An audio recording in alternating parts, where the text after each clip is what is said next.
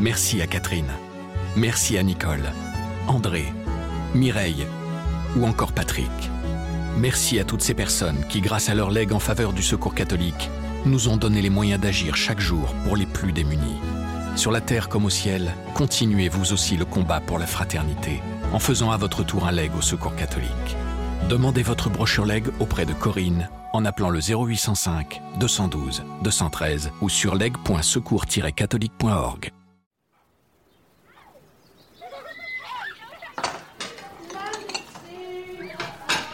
Lou Bémont de Senneville est journaliste au service France du quotidien La Croix. Il traite notamment des sujets de bioéthique. À l'heure des débats autour des soins palliatifs et de la fin de vie, il a rencontré Pone, une ancienne star du rap dans les années 2000. Pone est atteint de la maladie de Charcot, une maladie incurable.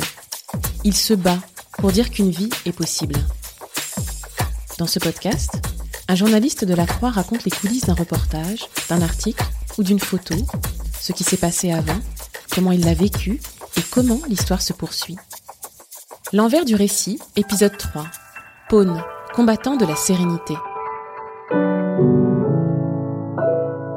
Moi, je m'appelle Lou Bémont de Senneville, je suis journaliste à La Croix depuis 7 ans et je suis en charge depuis le mois de septembre des questions de bioéthique. Je suis chargé de la rubrique bioéthique. Et l'histoire que je vais vous raconter est celle d'un homme qui s'appelle Guillaume Gallard, euh, dont le surnom est Pone.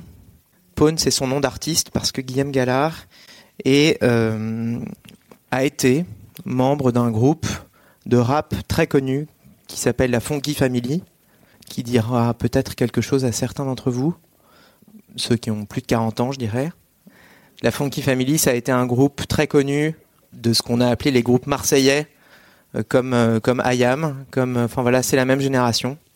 Et donc cette histoire commence au mois d'octobre. Je viens d'arriver au service France et euh, j'ai un peu la pression parce que je me dis quand même je dois être un peu à la hauteur de, cette rubrique qui me faisait envie, qui est la rubrique, euh, euh, la rubrique bioéthique. Et le jour où j'arrive dans cette rubrique, une femme qui s'appelle Anne Baird est sur France Inter et elle raconte qu'elle est atteinte de la maladie de Charcot, SLA, la sclérose latérale amyotrophique, et qu'elle va aller en Belgique pour mourir. Elle a sorti un livre et le premier jour de mon arrivée dans ce service, eh bien, je chronique ce livre que j'ai lu quelques jours avant. Et dans le portrait qui est fait d'Anne Baird, ce jour-là, dans Libération, eh bien, cette femme parle d'un homme qui est atteint de la même maladie et elle dit Je suis en contact avec un homme qui est atteint de la même maladie que moi, qui est un jeune homme qui a des enfants, qui aime la vie comme moi, parce qu'Anne Baird disait qu'elle aimait la vie. Il est très croyant, et il ne veut pas mourir et on a des très beaux échanges. Et donc moi, évidemment, je me dis, il faut retrouver ce type. Donc j'écris à l'éditeur, qui est Fayard, j'aimerais retrouver cet homme. Deux jours plus tard, j'ai un mail d'Anne Baird. Euh, on est quelques jours avant sa mort, euh, en Belgique. Et elle me dit, voilà, euh, j'ai reçu votre, message par mon éditeur, voilà le numéro, euh, et voilà les coordonnées de Pone, de Guillaume. Il est d'accord pour vous rencontrer. C'est un homme extraordinaire avec qui j'ai de très beaux échanges. Je, le contacte, je lui écris, je dis voilà, je suis journaliste à la Croix, j'aimerais venir vous voir. Il m'a dit c'est très gentil, mais euh, je vous accueillerai volontiers, mais vous savez, je peux pas parler. Donc on va peut-être faire par mail. Je lui dis bah non, je vais quand même venir vous voir. Et, donc je, me retrouve à, vendre ce portrait à, Paul Aboyer qui dirige chez nous euh, les pages du week-end. Je survends un peu le sujet parce qu'en fait je savais pas grand-chose de ce bonhomme. Euh, et donc je lui dis tu vas voir, c'est une histoire formidable. En plus c'est un ancien rappeur et tout. Il est atteint d'une maladie. C'est à la fois ce mélange de trucs horribles et, et de ce personnage haut en couleur. Enfin bref, je survends un peu le sujet en me disant au fond de moi, euh, j'espère que ça va passer parce que si je me retrouve en face d'un type euh, qui n'a plus sa tête ou, ou avec une conversation euh, qui, qui est terminée au bout de cinq minutes, enfin ça va être un peu compliqué de faire mes deux pages quoi.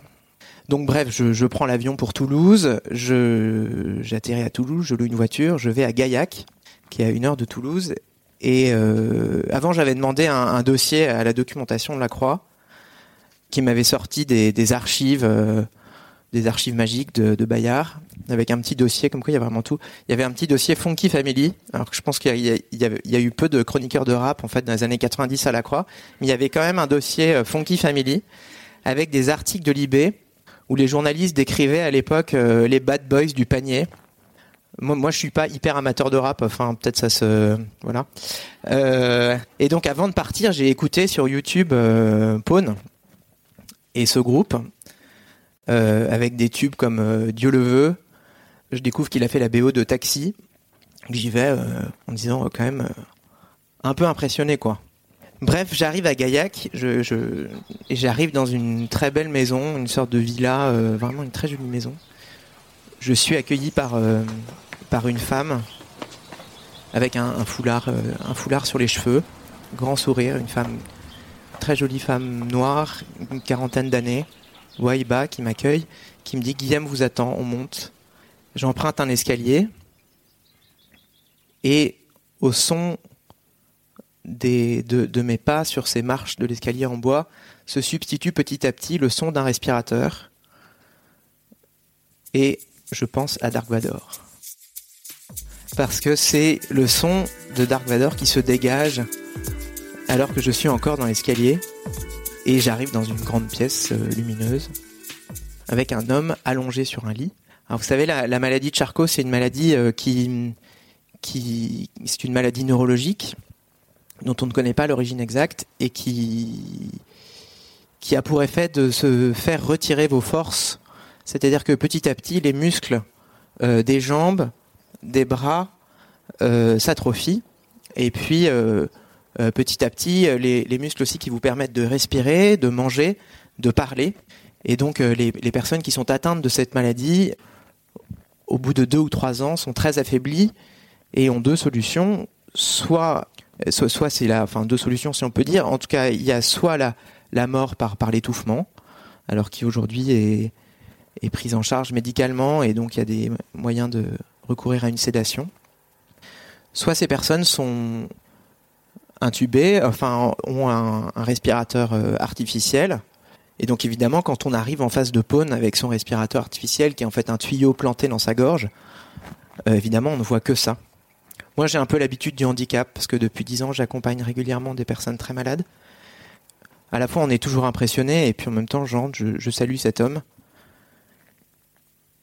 Et se met en place entre lui et moi une conversation unique, parce que cet homme ne peut plus parler et il a au-dessus de ses yeux un écran avec un alphabet qu'il vise avec ses yeux et c'est ainsi qu'il dicte ses réponses.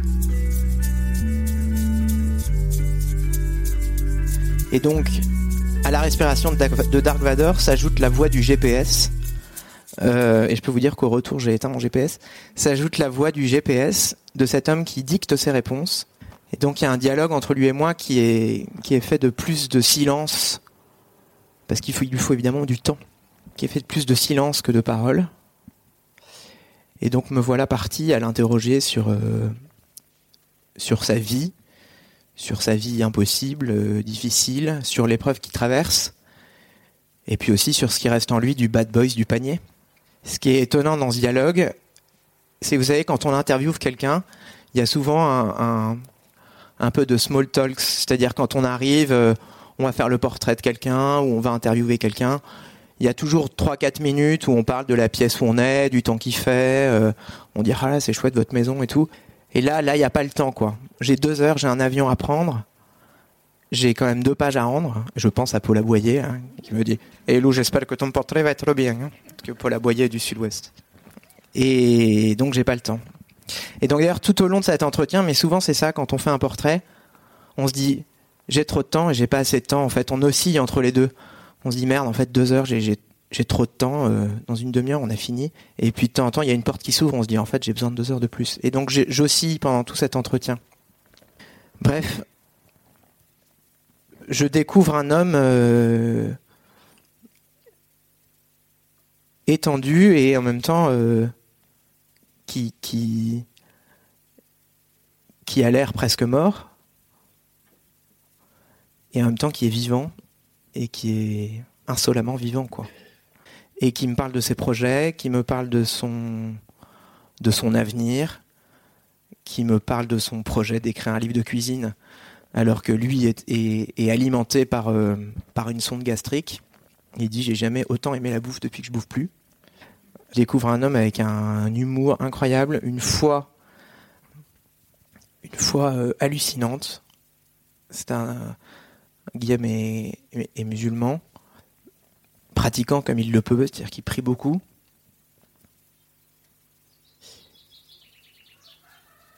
Et à un moment, euh, montent deux petites filles qui rentrent de l'école.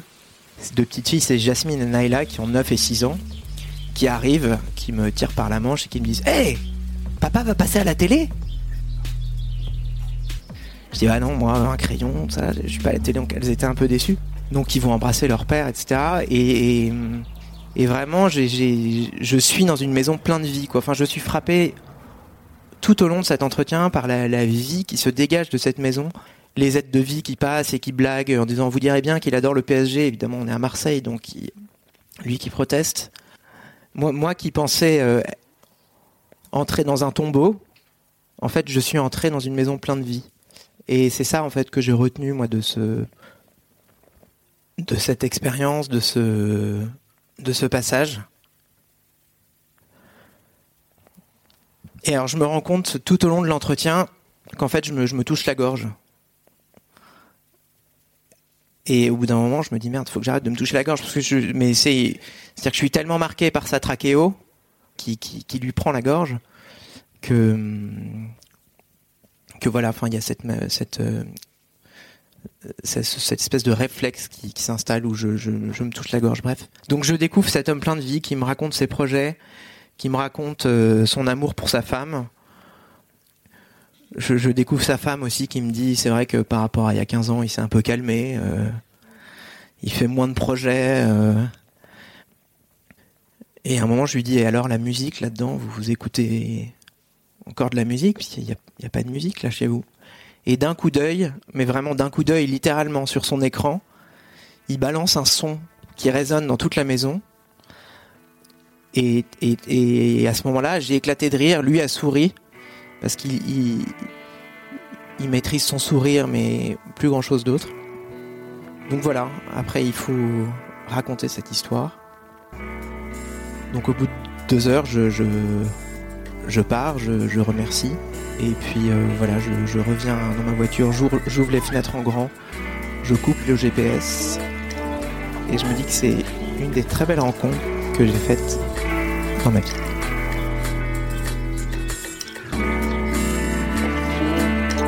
Vous pouvez lire le reportage de Loubémont de Senneville sur le site et l'appli La Croix. Le lien est dans le texte de description qui accompagne ce podcast. L'envers du récit est une série originale du quotidien La Croix. Chaque mercredi, un nouvel épisode de la saison 1 est à écouter sur toutes les plateformes de podcast et sur l'application La Croix.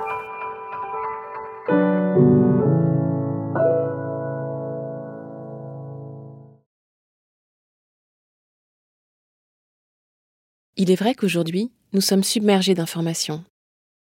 À la croix, que ce soit sur le numérique, dans notre hebdomadaire ou dans notre quotidien, nous nous donnons pour mission d'aller à l'essentiel, d'éviter les polémiques inutiles et d'orienter notre regard vers ce qui compte vraiment. Trouver les bons interlocuteurs, prendre du recul et mettre en perspective l'actualité, faire dialoguer des opinions différentes, telle est notre conception du journalisme. Un journalisme libre et conscient de ses responsabilités. Parce que s'informer avec calme, recul et confiance est plus que jamais nécessaire, abonnez-vous à la formule qui vous plaît sur la-croix.com slash abonnement.